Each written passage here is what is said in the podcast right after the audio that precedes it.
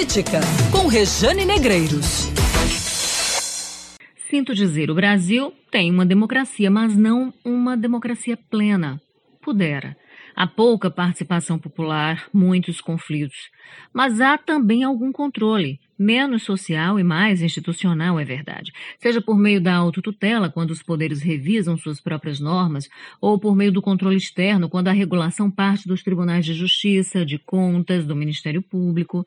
O legislativo também exerce esse papel constitucional sobre o executivo, e embora esse controle tenha suas deficiências, é melhor do que controle nenhum.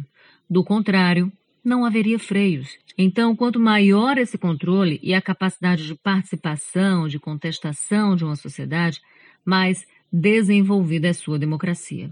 Percebe-se com isso que temos ainda um longo caminho pela frente, mas já avançamos em muitos aspectos. Não fossem os ataques constantes ao regime que começa a se consolidar ali com a Constituição de 88, talvez estivéssemos em um outro patamar, mais amadurecidos, talvez alfabetizados em cidadania.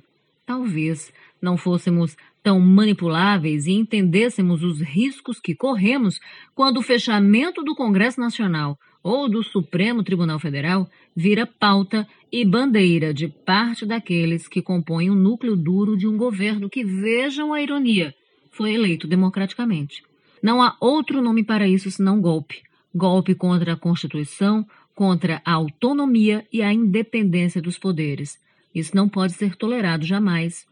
A mera insatisfação com o Congresso Nacional ou com o STF não é ganho de causa para o ataque a essas instituições. Assim como a mera insatisfação com o governo Bolsonaro não é justificativa para sua derrubada. General Heleno, ou quem quer que defenda essa sandice de fechamento de Congresso, de Supremo Tribunal Federal, precisa de uma boa aula de noção e de decência. Ou precisa tomar para si, sem relativizar, uma frase muito comum entre os simpatizantes do governo: aceita que dói menos. Simples assim. O Congresso, com todas as dores e delícias que produz, é legítimo, foi eleito pelo voto popular. Provável que quem esteja no poder por indicação e não pela eleição ou por uma eleição, como o general Augusto Heleno, não compreenda isso. Mas quem foi eleito pelo povo tem o dever de compreender, sim. Jair Bolsonaro tem o dever de agir contra esse levante, levante de natureza tão pérfida. Se não o faz e ainda apoia o movimento, comete crime de responsabilidade. No meio dessa discussão é preciso lembrar, deixar muito claro de onde veio um lampejo de bom senso. Veio de um bolsonarista, o deputado paraibano Julian Lemos, do PSL. A Band News ele escreveu sobre essa ideia de derrubar as instituições democráticas. Disse, aspas, a solução é fechar e prender a todos? E quem estará com essa chave na mão? O povo é que não será, sei que não.